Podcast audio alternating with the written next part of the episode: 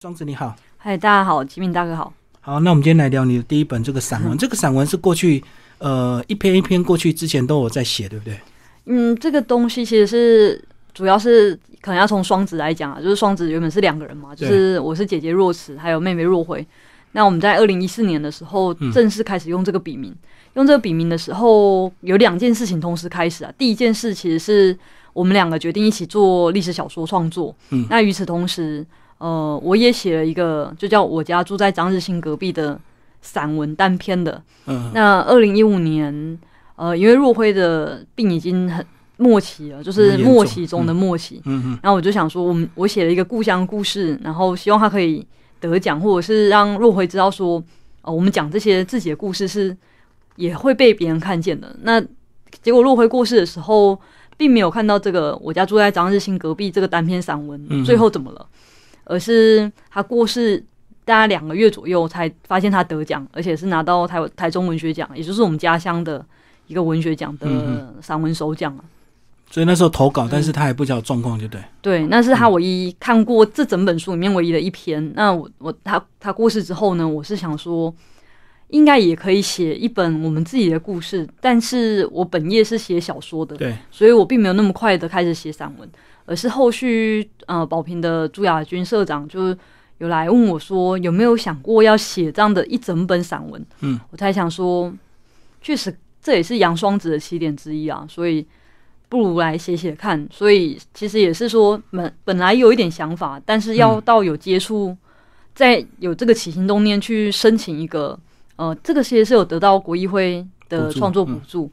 那既然拿到补助，就更有呃。时间，或者说可以特别为他规划一个时间，好好的写他。所以我其实是有大概半年的时间，非常认真在写这部作品。嗯嗯嗯，就从这个单篇开始变成一本书，就对。是是。嗯嗯，那其实这本书写了你们两个小时候的很多过往。嗯，这个一开始在准备写要公开的时候，你心里会不会有一些疙瘩？疙瘩吗？就是太，因为毕竟有一些好像也不是太开心的事情啊。是，呃，因为的确蛮多波折的，所以我我其实一开始决定要写的时候，就觉得不是要写悲情，而是要写一些呃，我们曾经这几十，就是这三十年来，我们一起经过一些呃辛苦，但是也有快乐的事情。我想把那些欢乐的事情记下来，嗯，所以倒也没有说会很担心别人看见什么的，嗯嗯，我内心是这样想。嗯，所以还是有一些正面的力量，嗯，只是真实的陈述你们过去小时候经历过的一个事情，嗯，因为毕竟你现在状况算是还不错了哈。现在吗？就是还是常常会想到若慧如果在的话会更开心，但是其实我现在还是背负着，就是双子这个笔名版，就是背负双胞胎姐妹两个人共同的愿望嘛。她其实过世前就是居家安宁的时候，她有说希望我们可以带着他。就是不只是我了，还有我们身边的几个朋友或手足，带着他怀念着他，然后代替他看更远的风景。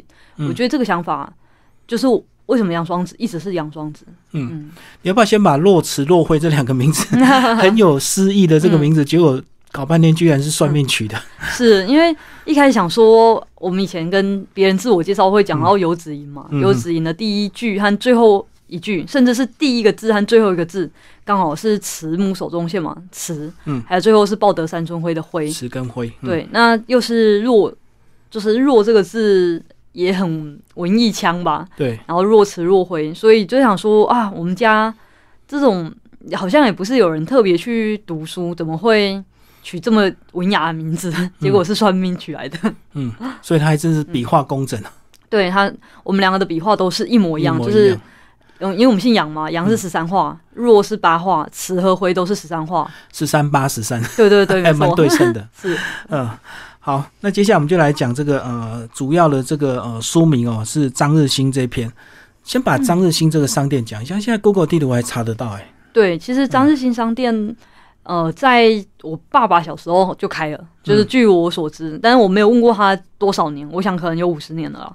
那这这间店呢，叫张日新。我小时候一直以为店主也是我的股东啊，他是我以为他就叫张日新，因为他老板的名字。对，我以为是他的名字，结果后来才发现他不叫张日新，他叫张清泉。所以想说，哎，那为什么叫张日新？才发现他是一种呃寄语啦，就是说开张日日兴旺，所以简称对张日新这样子。那小时候并没有特别去想说这个是一个呃怎么样的美好想望，但是他就跟我们整个眷村，我们的眷村名字叫成功眷村哦，嗯嗯，成功眷村，然后张日新，这些都是非常向上的名字。可是事实上，我成长过程就一路衰败嘛，嗯，不管是眷村正在没落。或者说成功岭原先就是会有很多缩减，嗯，对，这种原本这是荣景，在我小学的时候还会看到非常多人来恳亲，然后那种路塞到几公里长啊。可是现在就是一夕之间，可以说我从国小升到国中，国中的时候就彻底没落下来。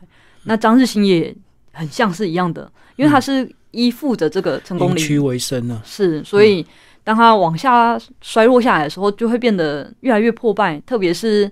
经营的店主那个我说的古工呢，他是先有点失智这样，嗯，然后以阿伯在就是我古工的太太，我我们都叫阿伯啦。然后阿伯他过世之后呢，这间店就没有人认真经营，所以现在如果有人去看张日新，其实跟我童年或者说一直到我国中的时候所见的张日新已经。截然不同了。嗯，嗯过去很繁盛的，所以他过去什么都卖，是不是因为有很多阿兵哥的需求？嗯，没错没错，而且他开张时间其实非常久，就是天没有亮就开，然后一直开到深夜。然后大家如果要去吃个泡面什么，去敲他们，他也是半夜会开，两三点照样开。嗯嗯嗯。哦，那他有一段时间他也经营马仔，对不对？你在里面有提到一篇嗯关于这个马电动。事，对，他是偷偷的在。那个那时候是赌博性电玩哦，是是赌博性电玩，所以就藏在商店里面的货架里面啊，就是布阵的蛮曲折的，所以你要绕来绕去，对，你要绕进去，他他也不会说随便让你谁就绕进去，哦，要熟客了，对，然后可能怕有警察什么 零检，对，可是后来还是收掉了，可可能是毕竟它就是那个地方最大的商店，你不可能大家去那打。什么把他逮？结果你不知道，应该蛮难的啦。嗯，那收掉也是比较不伤感情。哦，对，因为有时候开久之后，真的有些人输钱的话，可能就会有纷争。是是，真的后来真的是，毕竟原本就是乡里那种大家的好朋友，可能为了这个就就把它拿走了。嗯嗯，那张日新是你这本书的一个这个起始点，你要不要先把你的书的章节架构这个设计的很巧妙，从我们吃饭、走路、写字到睡觉，一直到这个结束。是因为一开始在写做这本散文集的时候，呃，其实这个整个编排都是按照我自己的设定，出版社并没有说帮我改动。那在这种情况，我一开始就决定好，我要分几个区块来谈。那第一个区块，呃，当然是我们就谈我和双孩妹妹两个人的事情。嗯，那其实接下来几个就是日常生活中每个人都会做的事嘛。对，吃饭、走路、写字，呃，睡觉。对。那分这几个区块的时候，我就觉得单纯这样讲，或许不能把呃一个框架很完整的抓出来，所以我前面又放了一个起始点，和最后面放了一个叫存档点。对，它比较像是游戏的想法，就是说有开始，嗯，但是因为若会过世，我并没有觉得说我们就要结束它，而是我想要把它像游戏玩到一半，我没有要玩完它，嗯，我也没有玩到破关，我就先把它存档。用这种心情增设了这两个东西，所以一开始，比如说国议会提出申请的时候，我就只有那个那五个单元，就是我们呃吃饭、走路、写字、睡觉这五个。对，在后来成书的时候，我才又增加这两个头尾，让它更完整。是好，从起始到封存这样子哈。嗯，好，你要不要把你的家庭状况讲一下？就是你主要是那时候是你的阿婆带大的，是不是？对，就是玩嘛。然后因为我是说，客观讲那个有点，如果说像年表的话，就大概是五岁左右的时候，父母已经在谈离婚。那就我所知，五岁应该在我五岁的时候，应该是差不多确定离婚了。嗯，那我妈妈是在我六岁还是七岁左右的时候再婚，所以从那一刻开始，我爸爸就因为我们是住在爸爸这边嘛，就是有阿妈带大。那阿妈其实是。遭罪阿公的，所以阿公遭罪以后也没有工作，就是整个家几乎都是阿妈在在扶持，真的。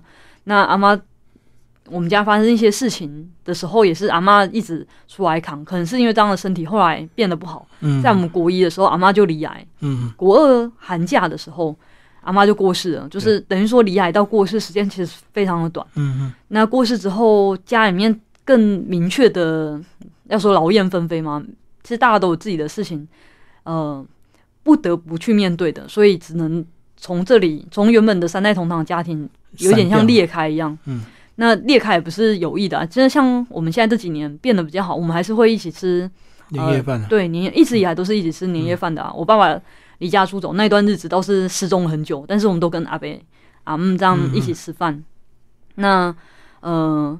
阿妈过世之后，其实我爸爸就在一个离家出走的进行式。虽然说以前就还是阿妈在当我们的照顾的照顾者这样，可是爸爸不见这件事，主要还是在没有钱，就是家里就没有钱啊，我们也没钱吃饭。嗯，然后也不会有人，应该说除了阿伯跟小姑姑，他们同时有自己的家哦，他们都有两个有自己的小孩，子自身难保。然后而且不是住在我们是住在乌日嘛，可是。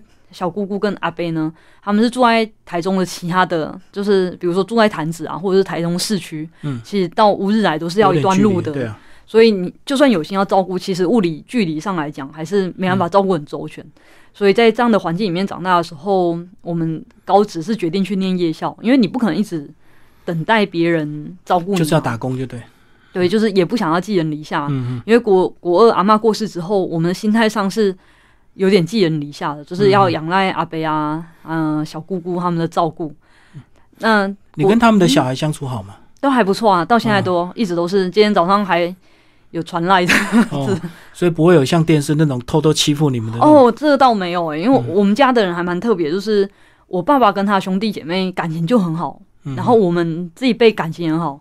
这这蛮罕见的，因为后来听到一些事情，所以纯粹就是你爸爸跟你妈妈感情不好，就对。呃，对。然后他那时候离开是为了工作到异地，还是怎么样？还是为了追求他自己的生活？我爸爸吗？嗯，我我觉得他离家出走是欠赌债哦，暂时避风头。对，因为听说欠很大笔，所以就你总之就是还不出来的。他就当时是完全把自己的足迹消失了一样的，所以连我们都找不到他。嗯，就是因为怕债主找上门嘛，所以所以有一篇讲到那个跟债主泼泡面的故事，就是这个，就是这个事情，就对。对，应该就是当时其实债主很多啊，可是债主可能也看我们两个小女生，你你说拿我们去抵什么钱是没有不可能不现实的，对，所以就嗯有一些冲突，有一些摩擦，可是没有在我们身上要求我们去付爸爸。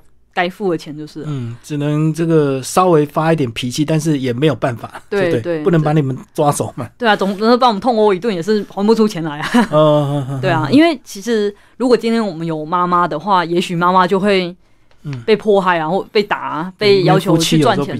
对，可是小孩真的那时候我们又真的太小了，嗯，真的也没办法。那后来我们去念台中市的夜校高职。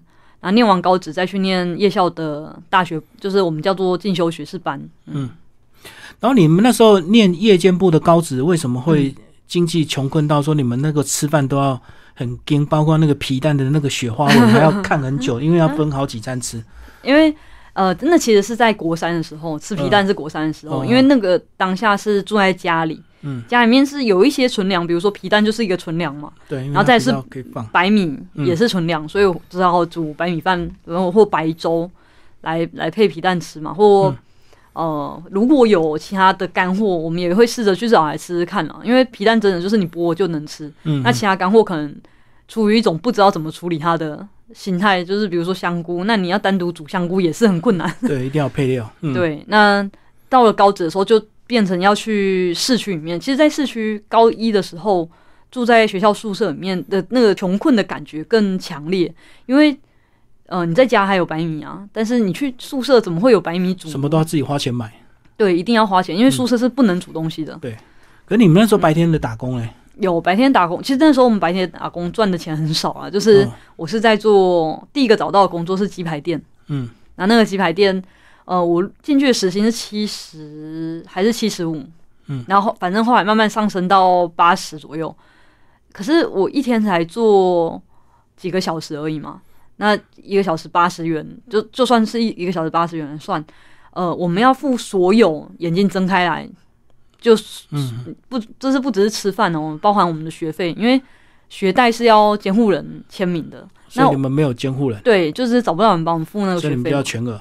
对，那也要想办法存钱，因为如果我呃，生我们没有存钱的话，下个学期的学费可能就缴不出来。嗯，那还有住宿费嘛？虽然在学校住宿已经算便宜了，可是住宿费、学费、吃饭的钱、买制服的钱、买课本的钱、买鞋子总要买吧？眼镜、女生女性生理用品，其实这个还蛮花钱的，就会让我们很拮据啊。那其实那个心理是怕，要是我付不出钱来，那种恐惧感更强。所以。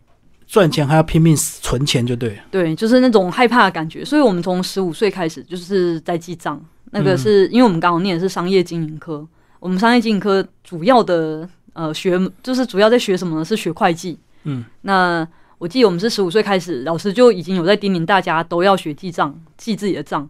那正式呃开始学是在入学的九月、十月就开始。你们两个是一起记一本，还是各记各的？一开始的时候啊，就是全部由妹妹记，因为不懂，对，后来才慢慢的分，越分越细嘛。就是有经验以后，就变成她管主要的两个人的账，嗯，但是我也要算自己吃饭的钱，这样子，我算了算小账的。嗯 嗯，你们这种状况真的很特别，因为一般如果是即使在贫困的家庭，如果有监护人的状态之下，其实都可以申请一些补助，可是你们因为就是没有嘛。所以只好硬撑，全部都靠自己，对不对？因为其实不知道去哪里申请补助，因为就是连这个讯息对我们而言都是一种资源，而这个资源我们没有。嗯嗯嗯。因为现在的状况，其实你到社会局很容易找到一些，不管是助学贷款或者是一些慈善机构都能够帮助。你们那时候就等于完全没有大人，完全不知道哎，就是长大之后才听说啊，有什么家福中心。也许可以得到帮忙，可是完全就是不晓得。嗯，那你后来去回想你妹妹呃身体出了状况，跟你们那段时间这个可能三餐不正常，或是长期可能营养不是很均衡，你觉得有有关系吗？嗯，因为有一些人先天因素有。呃，医生的说法的话，当然第一那么年轻就得癌症，很可能跟基因有关。嗯，然后所以因为我们两个 DNA 是一模一样，医生也才会叫我每半年要检查一次。对，百分之五十，对百分之五十，这个真的还蛮高的。那除此之外呢，压力，很多人都说癌症跟你有没有很长期处在一种压力的环境里面，所以我觉得其实可能是有的。嗯，特别若辉跟我相比，他性格是更压抑，然后更钻牛角尖。所以反映在他身上就更明显，就对。我是这么想啊，嗯，但是因为至今癌症都还有很多不解之谜啊，所以你自己也是现在战战兢兢啊。因为像我们讲的是双胞胎离癌，另外一个离癌是书里写的百也是百分之五十。对，同卵双胞胎的话，通常是这样。我我自己是会蛮，所以也是害怕，啊但是会会接受啊，也没办法。其实若辉在确定自己离癌的那个当下呢，是一滴眼泪都没有掉，嗯，然后。很坦率的接受我这件事，就是医生说那个细胞化验出来是不好的细胞，然后若辉立刻当然就理解嘛，这是癌症的意思。嗯，然后他就说我知道，那接下来怎么做呢？那因为太太淡定了，以至于护理师一时以为他没有听懂，然后忍不住跟他补充说这个是癌症的意思。嗯，他说我知道，他预期的反应不一样就对，就是我们的性格吧，因为毕竟小时候就蛮多波折，所以遇到事情其实第一时间是。想怎么解决？那接下来怎么办？而不是哭啊，或者是嗯，觉得自为自己悲伤，就是还来不及去出现这些情绪，第一时间想的是我们来解决这件事。嗯嗯，接下来讲你们在呃，即使是离癌之后的一些治疗，你们还是有一起一些旅游的经验跟出国，对不对？是。那时候为什么你们有这种想法？是高职毕业吗？因为其实真的是高职毕业的那一年啊，因为等于说我们从国中。实施就是国二开始，一直到高三毕业这几年，已经快五年的时间。然后那时候我们才十几岁嘛，所以那在我们人生当当中，算是很长一段时间都处在很压抑，嗯，然后很勉强自己，很没有办法喘息。其实那时候很长时间，我都觉得我们好像在非常湍急的河流里生活，嗯，就是我想停下来，但是根本没办法停下来，一直挣扎，一定要一直挣扎，你要不然你就被冲走了。所以那时候。我们刚好高三毕业那一年呢，那我们当时念高职，可是心里却想念文学院嘛，就是我想念中文，然后又会想念历史。但是因为我们喜欢中国的东西，就是中国文化啊，中国的历史啊，嗯，然后我我喜欢中国古古典诗词嘛，所以那时候就听说，哎，中国的长江大坝要盖最后一期工程了。哦，要赶快看。对他如果盖起最后一期工程，我们以前读到的。三峡的美景其实会看不见，都会淹起来。对，我们就特地去了中国。可是去了中国那几天，反而不是说原本的目的满满足了，就是原本看景是目的嘛，结果我去的时候，真正让我满足的其实是休息这件事。嗯，因为我们去九天，那九天当时我们没有办国际漫游，那时候也没有智慧型手机，也没有网络，所以我们就跟原本的日常生活完全脱离，对，完全隔绝了九天。所以它是一场很很大的休息，我说是大休息这种感觉。你你过去生活里面，你工作上的烦恼，然后课业上的烦恼，嗯，在这个此刻全部通通都断绝，只有在嗯，就是我的身边就是有若回，若回身边只有我，因为我们去是跟团嘛，也不是跟家人哦，就只有我们跟对一些完全不认识的人一起去，所以就没有任何干扰的过了九天，而感觉到旅行是我们从日常生活里抽离出来。的一个中真空的一个休息的状态。可是那一次你们付了很高的代价，对不对？对啊，三分之二的存款，对，没错。嗯嗯，所以你们报名之前两个有犹豫吗？真的要付出这么高的代价去玩九天？没有，嗯，有认真考讨论过，然后但是就是一个自然风景的转变呢，你就算未来花再多钱，你都不可能再改变它。嗯，所以变成说我们是被长江大坝逼得不得赶快。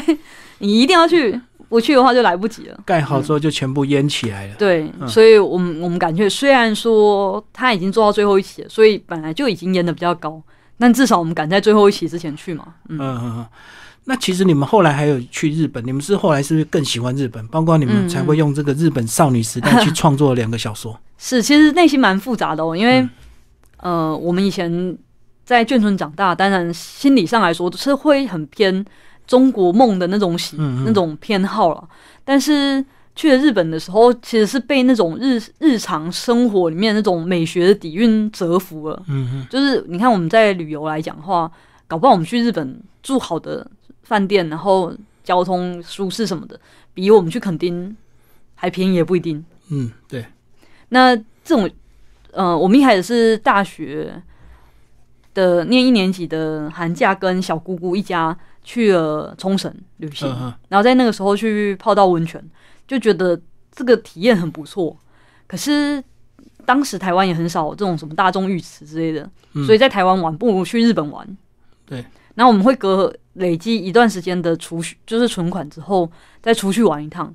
那其实它目的也是一样的，就是说把我们从日常生活里面的状态抽离出来，去放在一个异地，让我们休息。而这个休息的过程当中，呃，可以泡温泉啊，可以去一个你不会去跟呃，比如说，如果你去中文能沟通的地方的话，那你还是会有社交什么的。可是如果你去日本，日本人不会跟你闲聊。我懂，我懂。对，类似这种心情才去的。嗯嗯嗯嗯。好，那其实呢，呃，在书里最后还有提到说，呃，常常会有人问你说，如果你的妹妹呃若辉还在的时候，你最想帮她煮菜、做饭，为什么会这样子？因为他那个问题是说，如果你妹妹现在复活一天，你要为她做，你要对你们会做什么，或者是你要做什么这样？那其实我说，我们日常生活突然有一个你很珍视的人，嗯，久别重逢，或者是其实你好像不能特地做什么，所以好像最日常，而且对我们而言最要紧的，其实吃饭，因为我们很长时间是很饥饿的嘛，对，饥饿状态，或者是这个三餐不继啊，对，那。能抚慰我们，其实很多的是吃饭这件事，而且是吃好吃的饭。所以你现在如果去吃好吃的餐厅或者是一些大餐，你会不会想到你妹妹？说她如果在在这边多好？会耶，我有过，就是那种我妹过世之后，我们全家人一起去什么土鸡城之类的吃那种窑烤的鸡，吃的时候就觉得这也太好吃了吧，然后就觉得真的咬下去，眼泪也快流出来，就觉得就是她吃不到了，这种心情很很不忍。就是我现在所感受到的美好的事情，他都感受不到，就是都会很想跟他分享。对，但是没有办法。我记得那时候我去北海道，其中一趟是呃，我要把若辉的书送到北海道大学的图书馆，因为他当初写那本论文的时候，其实是去北海道那个图书馆取材的。嗯，然后我就想送进那里的那一趟北海道旅行的时候，我刚好去了洞爷湖温泉。那在那附近有一个叫大沼公园和小沼公园，在搭火车的时候会经过它。那我看着那个沼泽的时候，觉得它好美哦，那个沼泽好美。但是看到那很美的当下，我就心想说，如果他在，如果还在我身边的话，我一定会跟他说，我觉得真的很美，希望你看一下。但是因为他不在了，所以我真的是全程含着眼泪通过那个那那段美景。嗯嗯嗯，这个思念一直在，对不对？是啊，嗯，好，最后双子讲一下你对你父亲的感觉，好吧？因为你 整个故事的开始都是从你这个呃，算是比较原生家庭的一个起点。那阿妈很努力把你们带大，可是她并没有办法陪你们太久。那纠结最深的还是你的父亲，对不对？嗯，我相信他自己也很复杂，因为我爸爸也买了这本书，我都不敢问他看的怎么样，对他的心得如何。因为我觉得我对爸爸的心情就是，我知道他是一个很好的人，但是很好的人跟他负不负责任是两回事。嗯，然后嗯，有些人可以当朋友，可是他并不一定能够照顾人，对，所以他会带你们到处去去玩一些不同的体验嘛。他其实很很会玩，嗯，就是我说的不是那种出去玩。游乐的那种，而是很懂得生活的那种生活享受，什么都会去甚至甚至他很很清楚怎么样让生活过得很很有乐趣。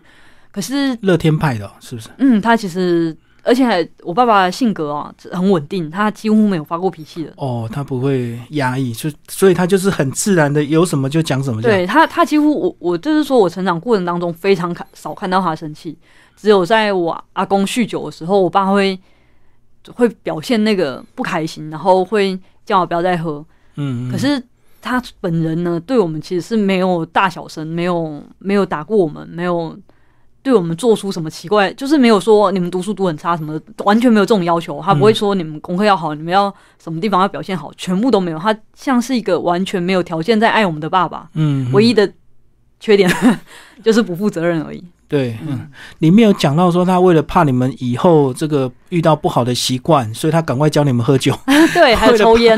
对，抽烟先让你们尝到抽烟的不好，你们以后就不会被人家带去抽烟。对，怎么会有这么这种是朋友的心态，并不是监护人的心态？是是，真正好蛮蛮妙的。喝酒也是哦，就是比如说他怕我们，因为我爸爸是等于说他是一边是算工人，又算是承包商嘛，所以这种。劳工的小承包商，嗯，所以他会很常应酬。五湖四海就很会交际应酬，是，所以他很怕我们这种成长之后，也许也要投入这种社交应酬的状态，所以怕我们被灌醉，就从小训练我们喝酒，训练酒量。对，那我觉得这个蛮扯的啊。所以我第一次宿醉其实是五年级嘛，小学五年级，呃，喝高粱。这个真的太扯了，就是如果老师要通报的话，也可能是不行。现在很严重，对，现在一定是很严重，就是真的完全没办法离开那个马桶，因 为我一直抱在马桶在吐。嗯，所以你能够这个很释怀的去看过去，他对你们这个，他就是只是不知道怎么当一个好爸爸而已。嗯，这样想我会比较快乐，应该这样讲。嗯，就是如果你要用一个女儿身份去苛责他的话，那我有很多东西可以苛责他，就很多细节可以讲追究。但是，但是这样的话对我来。对我本身来说，那我也很辛苦啊。就是如果我我一直苛责他的话，那我岂不是一直处在一种痛苦的状态吗？我我宁愿不要，我就我释怀，或者是我自己在一定程度上原谅他，我内心就比较轻松。嗯，但并不代表别人可以说你要原谅爸爸，我就会接受，我不会。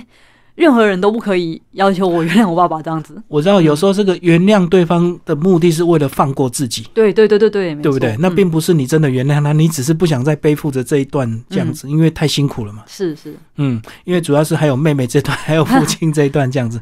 你觉得你现在的状态有调整到非常的好吗？就是不管在生活或经济各方面，我觉得我现在的生活舒适度和呃心理健康程度应该是成正比，人生。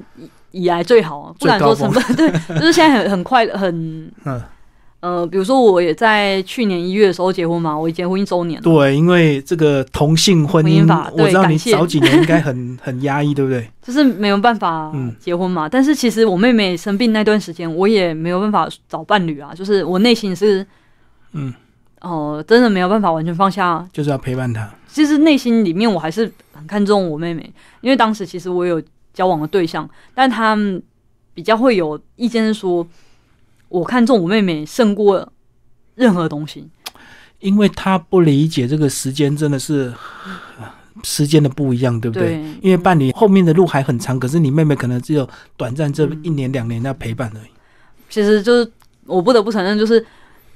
对我而言，我妹妹真的就几乎是像我自己一样的存在，所以我很难，就算是人都会爱自己一样的爱着我，我是这样爱着我妹妹，所以呃，比起伴侣来说，我可能的确会更优先。所以那段时间的伴侣后来是分开，就对。是啊，是啊，很哦，他就没有办法去理解你对你妹妹的重视态度跟陪伴她的时间太长。他也许理智上理解，但是情感上不能接受的。我知道的，像女生爱上一个人，通常理智上都知道不应该吃素，可是她 通常都真的会吃。但是我就很对那个当时的伴侣感到抱歉啊。但是分开，他我在猜他应该会比较轻松吧。我不能帮他代言。嗯嗯嗯，是，但是我我不得不承认，就是呃，在若辉过世之后，我也就是这段时间我一直在思考，我自己到底需要。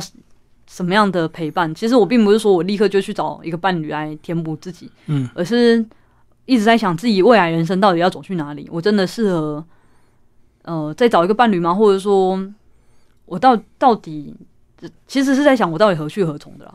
嗯，那也因缘就是因缘际会嘛，遇到了现在伴侣，其实是幸运，很幸运的事情。而且我在想说，你如果也会担心自己也可能会有癌症的这个几率的话，你那时候会不会造成你也不太敢找？其实是有一点像若辉，他是一离爱，就是他完全放弃找一个伴侣的这样的想法，因为怕耽误别人，嗯，害到别人就对。对啊，嗯嗯。好，今天非常谢谢杨庄子为大家介绍他的新书《我家住在张日新隔壁》，然后宝平文化出版，谢谢，谢谢。